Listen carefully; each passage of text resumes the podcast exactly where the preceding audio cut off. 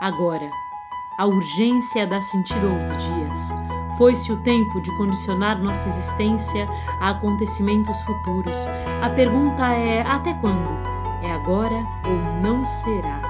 Já não é possível esperar pelos abraços, pelos encontros, pela viabilidade tranquila do que antes era o experimento da liberdade. É urgente. E ser tomado por isso é estar vivo, e que bom! Estamos! Vivos, respiramos a plenos pulmões, o ar entra como no olho o mundo, como na boca o beijo, como nas mãos o alcance do gesto. E é ali, na fresta dos muros, nos espaços vazios, nas lacunas, ali habitam as perguntas. É também pelas frestas que um feixe de luz alimenta o que ainda espera para nascer. É urgente. Lutemos para encontrar o ponto de ruptura, a fresta, e diante dela, sem economia de afeto e presença, recobraremos a nossa integridade. Existir junto faz mais sentido. Estamos vivos, movidos pelo desejo de escuta. Se cada um de nós pudesse vestir-se de palavra ou corpo, imagem ou música, história ou vida vivida e encontrar novas hipóteses, aí teremos feito da fresta um elo, uma rede de pertencimentos. E o espaço da cidade será outro. Será possível encontrar as histórias que esperam para serem contadas. Será possível encontrar com gente diversa e suas vozes. Será possível transformar literatura em direito. E cada habitante será nosso convidado para reaprender a sonhar. Quais histórias nos esperam? O que compõe o espaço de criação em São José do Rio Preto que nem sequer imaginávamos que existisse? Em 2021, a Companhia Apocalíptica de Teatro apresenta o Fresta, um festival literário multilinguagens, não competitivo e completamente online, que revela artistas da cidade e promove o um intercâmbio com outros estados brasileiros, quiçá do mundo. São 65 horas de programação, 10 vertentes artísticas, 90 artistas selecionados e 80% mulheres.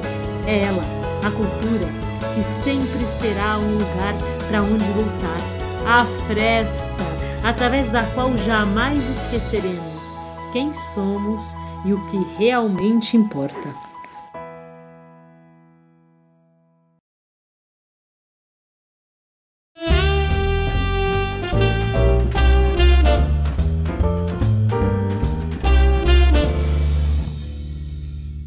E no episódio de hoje do Fresta Sonora, a gente recebe sutilezas poéticas.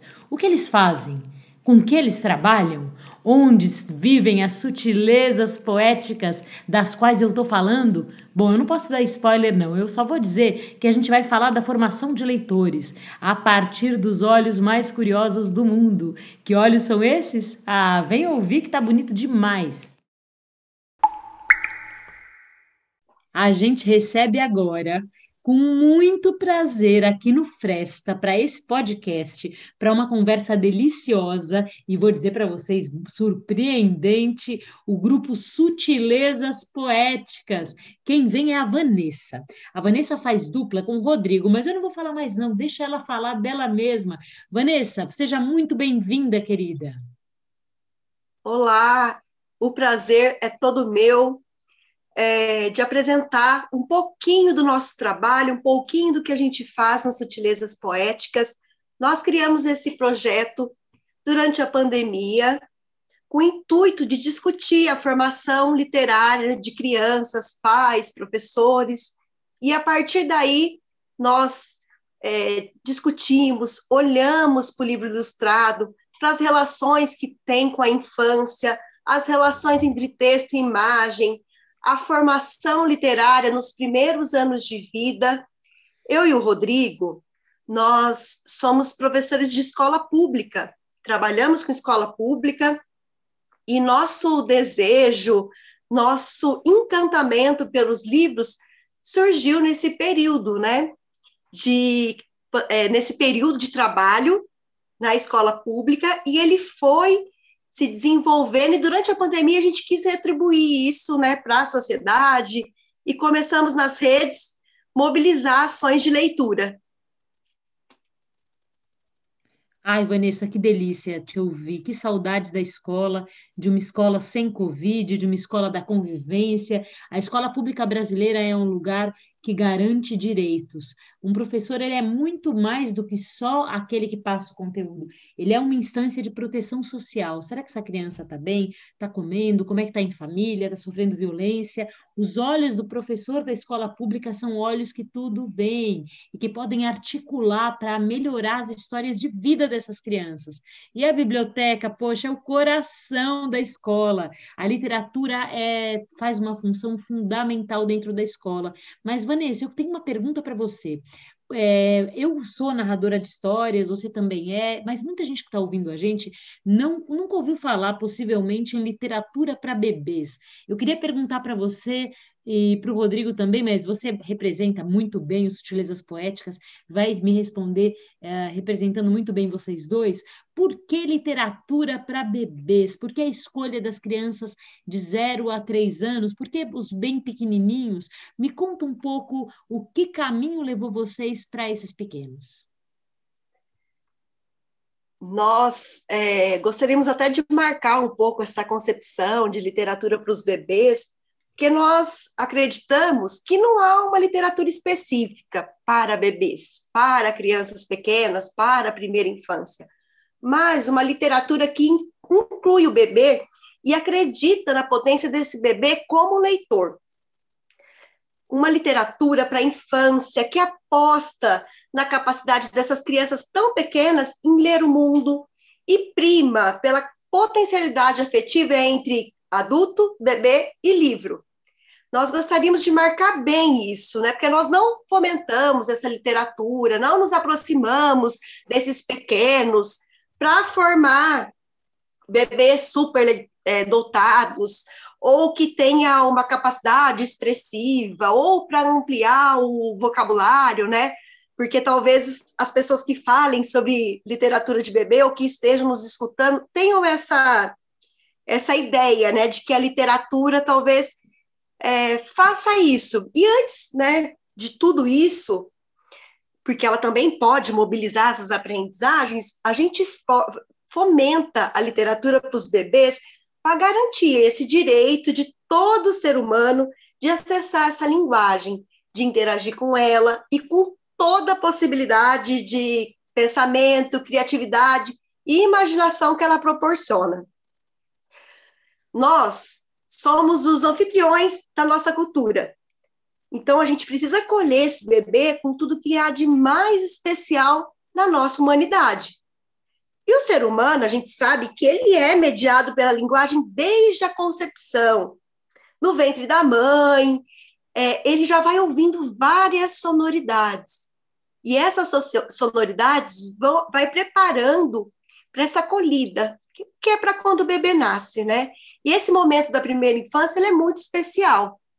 Quem já esteve perto de um bebê, de uma criança pequena, sabe que nesse período é o período que a gente mais aprende na vida. A gente faz muitas relações, é, se desenvolve muito rapidamente, nossa linguagem também. Então, a gente tem saltos qualitativos de desenvolvimento. Então, se aproximar dessa criança, nessa tenridade, nesse início da vida, com a literatura, é muito importante para a gente.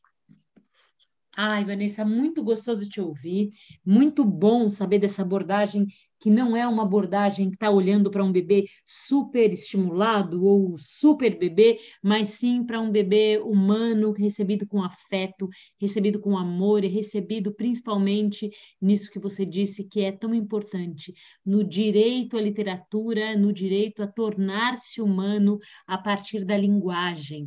É um desafio grande, um desafio bonito, porque tem uma mudança de concepção aí. Muitas vezes o adulto lê um livro para a criança querendo que a criança apreenda do livro alguma coisa que o adulto espera que ela aprenda. É um tanto de expectativa. E o bebê faz uma apreensão muito livre desse universo da leitura. Queria que você falasse um pouquinho disso. Sim. É, quando a gente lê para os bebês, eu acho que essas expectativas, né? A gente precisa baixar um pouco as expectativas e, como eu disse, acreditar na potência desse bebê como leitor. Então, assim, é, como eu disse, essa relação de formar é, leitores, super bebês super le, é, dotados, ou então grandes leitores no início da vida, eles serão, né? Porque eles estão lendo com você. Mas é, acredito que nesse momento é um momento propício para desenvolver a afetividade, algumas aprendizagens. A pessoa que está com o bebê mediando essa leitura, ela precisa estar tá muito atenta, muito aberta ao corpo, às experiências, a tudo que esse momento de leitura vai desenvolver. Além da leitura do, te do texto escrito, eu acho que é importante a gente destacar aqui os textos de tradição oral. Então, acredito que esse momento também é propício para a gente inscrever a criança nessa cultura humana com os textos da nossa tradição, com os textos que fizeram parte da nossa infância. Então, pode ser que quem esteja nos ouvindo não tenha uma grande biblioteca de livros, mas eu acredito que todo adulto ou o leitor mais experiente ou alguém mais experiente é possível contar uma história para uma criança. Pode ser uma história que você conheça, pode ser também uma história inventada, pode ser uma cantiga, pode ser uma parlenda, histórias da nossa, do nosso repertório. Ai, que maravilhoso! Isso me lembrou muito quando é, as minhas filhas eram pequenas, que elas me pediam para contar como é que foi meu dia, como é que eu era quando era pequena, do que, que eu gostava de brincar, o que, que eu gostava de fazer, qual era a minha história preferida. Talvez é, contar para os nossos filhos quem a gente seja e as histórias que compõem a nossa própria história forneça a eles um lastro importante para eles saberem quem são e saberem para onde voltar. Muito bonito, Vanessa, muito inspirador esse trabalho do Sutilezas Poéticas. É, o que, que você diria para uma mãe que não lê para o bebê, para um pai, para uma avó, para um cuidador, para uma irmã, e que de repente está ouvindo a gente e fala: Poxa, acho que eu vou começar. Por onde a gente puxa esse fio? O que, que você diria para as famílias? Para uma família que ainda não lê para os seus bebês? Eu acredito que para ler para os bebês, se eu for ler um livro, tem que ser um livro que eu também goste. Se eu for contar uma história, precisa ser uma história que eu goste e acredite. Então, essas duas coisas, eu acho que são, essas duas coisas são muito importantes. Né? Preciso gostar, acreditar naquela história. É um momento de muita intimidade, como nós dizemos. Dissemos, mas também é um momento de brincadeira, de encantamento, é a hora do faz de conta. Então, é preciso estar aberto e observar muito como esse bebê reage, como o corpo do, be do bebê se manifesta durante a leitura, quais as expressões ele faz. Às vezes, a gente começa a ler para o bebê e ele sai andando, sai para longe do livro, outras vezes ele se aproxima, ele quer pegar o livro, e tudo bem. Isso pode significar várias coisas. A gente não precisa ficar desesperado se isso acontecer, porque para as crianças pequenas, todo movimento é pensamento. As crianças pensam se movimentando. Então, isso é importante a gente marcar, porque às vezes a expectativa também é que eu vá contar uma história ou vá ler um livro e a criança fique ali, passivo, ouvindo. E para uma criança muito pequena, isso é, é muito difícil e também não faz parte dessa etapa do desenvolvimento. Então, a gente precisa estar muito aberto a esses sentidos, essas experiências da criança, conhecer bem o bebê. O bebê é alguém que acabou de chegar no mundo. Ele também quer conhecer esse mundão, né? Ele não, não vai entrar no mundo, ele já está no mundo desde a barriga estava ouvindo tudo, mas ele acabou de chegar, ele é muito curioso. Uma criança pequena, ela está pensando e se movimentando. A gente pode observar. Se uma criança senta, alguma parte do corpo dela continua se mexendo. Ou ele bate a perna, ou ele bate a mão. Então, a gente precisa estar aberto para isso quando a gente vai contar a história. Também, como ele é um leitor, com outro tipo de experiência, ele também vai ter suas preferências, né? Ele também vai gostar mais de uns livros, mais de, umas, mais de uma história do que outras. Isso é normal, isso acontece com qualquer leitor. E a gente também precisa prestar atenção nisso. Outra coisa que eu diria ah. para quem vai, quem vai ler, é que a gente aprende fazendo. Então, é fazendo, observando, que a gente também vai aprendendo a ler, vai aprendendo com essa criança como a gente faz. Então, é isso. A gente precisa começar esse, esse tipo de experiência de leitura, de contação de história, para ir aprendendo com ele também. Ai, maravilhoso, Vanessa.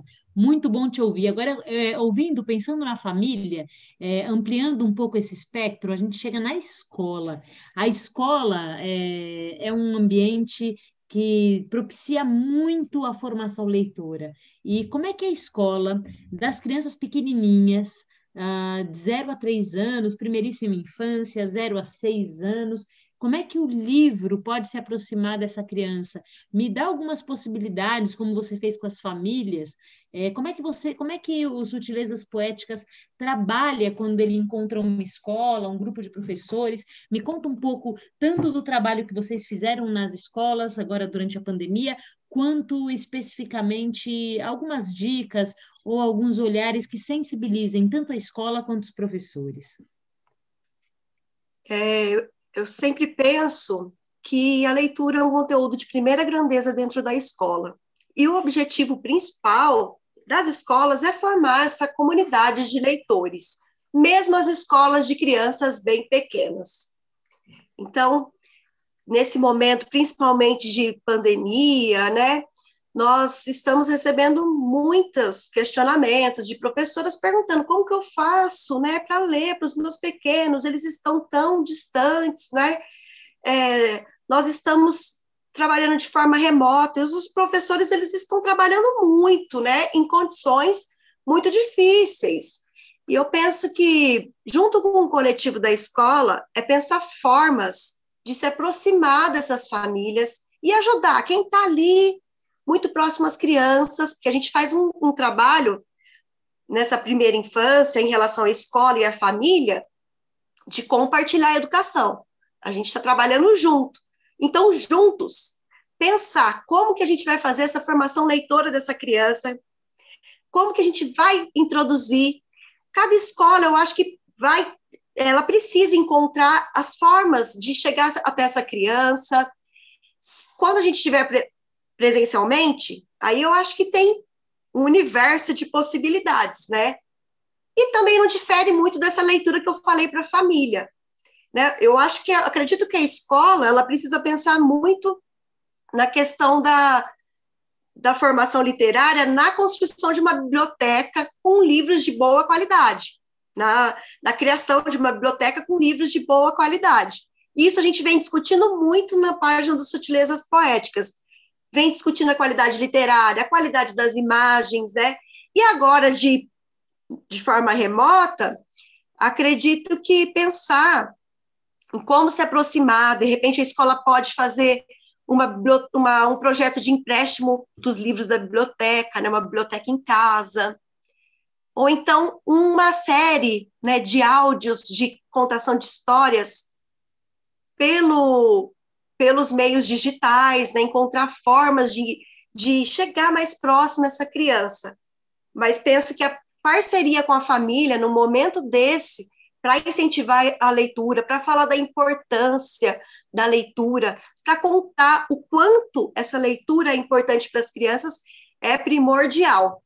Que a gente está precisando muito das famílias, né, que estão bem próximas, bem pertinho das crianças, para fazer esse trabalho. Eu não sei como está aí em Portugal, mas aqui nós estamos ainda de forma remota com os pequenos. Aqui a coisa vai, abre, depois fecha outra vez. Acho que a gente ainda tem um bom tempo nesse processo, mas é Sim. é preciso aprender né, com tudo que está acontecendo. E acho que um jeito de aprender é olhar para as nossas crianças e se perguntar: bom, como é que a gente faz agora? Essa ideia da leitura para bebês é, esse, essa concepção é uma concepção que aproxima muito as famílias dos seus filhos pequenos. E tem uma coisa bonita, Vanessa, que eu estou estudando aqui em Portugal no doutorado, que é ah, o próprio direito à voz, né? o direito da criança a ser entendido como um sujeito do seu processo de aprendizagem, um sujeito que pode falar de si e construir uh, ativamente o mundo ao seu redor e falar desse mundo com propriedade. E isso começa muito cedo, né? É, como você disse, os bebês eles são alguém que estão e eles estão olhando para esse mundo complexo, esse mundo variado, vasto e aprendendo rapidamente. Se a gente puder sentar, abrir o livro, ler com ele, talvez a gente também seja acolhido enquanto adulto para se lembrar que um dia a gente foi bebê um dia a gente cresceu rapidamente, se transformou, se tornou leitor e que o mundo se renova a cada, a cada minuto, a cada, como diz Guimarães Rosa, nasceu uma criança, o mundo tornou a começar e talvez a gente precise muito desse recomeço. E ler para o bebê seja alguma coisa que favoreça muito eh, que as coisas, se, que, que os vínculos de afeto se, se, ah, se, se ampliem, se fortaleçam e que a gente possa passar por isso com mais tranquilidade. Agora, uma, uma pergunta que eu tenho é, porque eu acho que nesses, nesses tempos o mercado editorial mudou bastante, o que escolher para ler para o seu bebê, assim, e eu queria também que você desse algumas dicas mesmo é, dos livros que você gosta, dos autores, dos ilustradores, das editoras que estão olhando para esse viés do, das crianças bem pequenas, para como se você fosse uma guia da sua biblioteca pessoal para a gente. Faz isso, Vanessa, por favor. Olha, a gente precisa pensar muito na qualidade do texto, na qualidade da imagem, né? Da qualidade da editoração do livro, da organização gráfica. E muita gente, acho que é uma concepção muito comum, é, oferecer apenas livros de banho, livros de tecido, ou então livros cartonados, que tem prima pouco por essa qualidade, né? Então, eu acho que a gente precisa olhar para essa qualidade de texto, de imagens. Penso que os livros álbuns, que são livros que dialogam né, com texto, o texto e imagem está sempre dialogando, são obras que eu acho que pode ampliar o repertório estético dos, dos pequenos, né? Tem uma autora que diz que a primeira, primeira primeiro museu de um bebê é o livro. Então, eu penso que primar por isso, considerar isso, né, os livros com boas ilustrações, realmente tem algumas editoras que estão olhando muito para esse universo do, dos bebês. Por exemplo, a editora Jujuba tem uma, uma sessão, um selo, que se chama Literatura de Colo, que olha, inclui o bebê, né, pensa no bebê como leitor. Eu acho que é preciso também trazer histórias que tenham muita diversidade. Então, uma diversidade étnica, diversidade de gênero. Tem um livro que eu gosto muito pensando nisso, ele se chama Benedito, que é um livro de um menino que, pelo tambor da congada, vai conhecendo a sua cultura e no final do livro ele está dançando congada com seus pais. Então, é um livro que me emociona muito, um livro para, para os pequenos, eu acho que vale a pena a gente conhecer.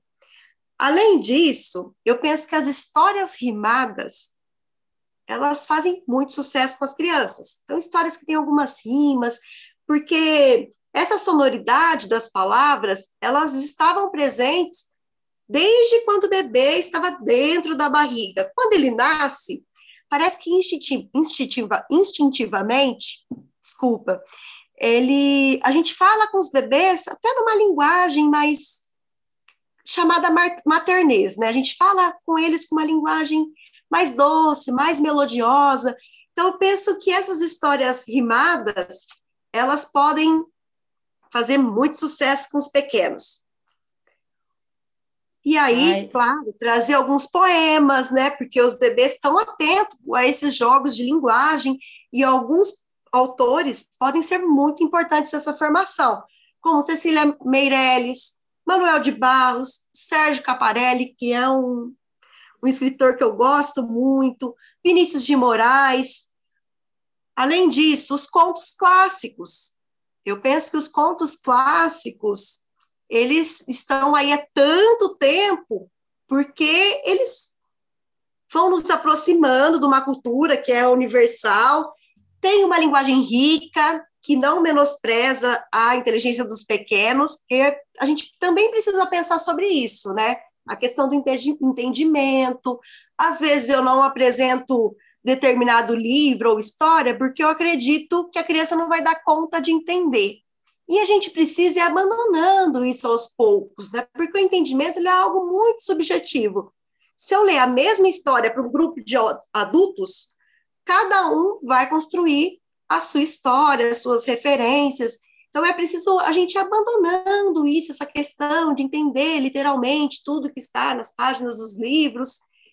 E além dos livros, como eu já disse, todos os contos da tradição oral que a gente conhecer.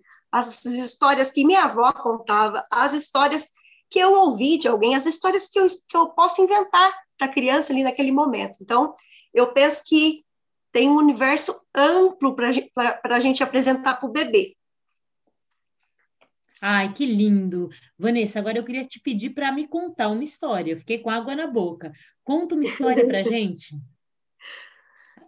Falando então da linguagem, eu vou contar uma história do Gianni Rodari. Talvez agora, nesse momento, ela sirva mais para nós, para a gente entender e entrar nesse universo da linguagem das crianças está no livro Fábulas por Telefone. Chama Brief, Bruf, Braf. Dois meninos estavam bem sossegados no pátio, brincando de inventar uma língua especial para poder falar um com o outro sem que os outros entendessem. Brief, Braf, disse o primeiro. Braf, Brof, respondeu o segundo. E começaram a rir. Na varanda do primeiro andar, um senhor bom e velho lia o jornal e na janela da frente estava uma senhora velha, nem boa nem má. Como são tolos aqueles meninos, disse a senhora. Mas o bom senhor não concordou. Não acho. Vai me dizer que entendeu o que eles disseram. Entendi sim. O primeiro disse: que dia bonito! O segundo respondeu: Amanhã o dia vai ser mais bonito ainda. A senhora torceu o nariz, mas ficou quieta, porque as crianças tinham recomeçado a falar na língua delas. Marascos, barabascos, pipirimoscos, disse o primeiro. Pruf, respondeu o segundo. E os dois começaram a rir de novo. Vai me dizer que agora também entendeu, exclamou a velhinha indignada. Entendi sim, respondeu sorrindo o velho. O primeiro disse: Como somos felizes por estar no mundo. E o segundo respondeu: O mundo é muito bonito. Mas o mundo é bonito mesmo, insistiu a senhora. Brif, bruf, braf, respondeu o velhinho.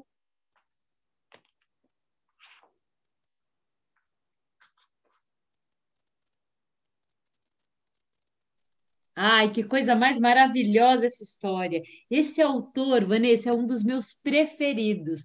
Quem Eu não também. conhece esse autor, quem não conhece esse autor, quem ficou curioso, vai lá na página do Sutilezas Poéticas para se aproximar da Vanessa, do Rodrigo e mergulhar nesse universo rico e vasto e afetivo que é a leitura para bebês. Vanessa, foi um prazer ter você aqui. Deixa um abraço nosso para o Rodrigo. A gente ganha muito abrindo espaço para olhar para as crianças do começo da vida. E, e é isso, minha querida. Deixa seu, suas redes sociais, seus endereços de acesso e até uma próxima vez. Nós estamos no Instagram como sutilezas.poéticas Estamos também no Facebook, como Sutilezas Poéticas, e também no YouTube. É, nós queríamos convidar todos a seguirem nossas páginas, a começar a entrar nesse universo maravilhoso da literatura, é, dos contos, do texto, da imagem, da relação que pode ser estabelecida, essa relação afetiva. Eu gostaria de agradecer ao festival é, pela, pela iniciativa de trazer a literatura para os bebês, porque marca bem uma concepção de literatura para todos, que é isso que a gente quer trazer aqui. É verdade, a, literatura é um direito humano inalienável e que bom que a gente está junto, que bom que a gente está olhando isso. Vida longa aos Sutilezas Poéticas, Vanessa, e até uma próxima vez. Obrigada, tchau! O podcast Fresta Sonora acontece dentro da programação do Festival Fresta, que é uma organização, produção e idealização da Companhia Apocalíptica de Teatro. O Festival Fresta foi um projeto contemplado pela Lei Aldir Blanc Municipal, Lei de Emergência Cultural número 14017, edital de junho de 2020 da cidade de São José do Rio Preto. Esse podcast tem apresentação e entrevistas Kiara Terra, sim, eu mesma. A edição é de Rico Pereira e a produção da Companhia Apocalíptica de Teatro.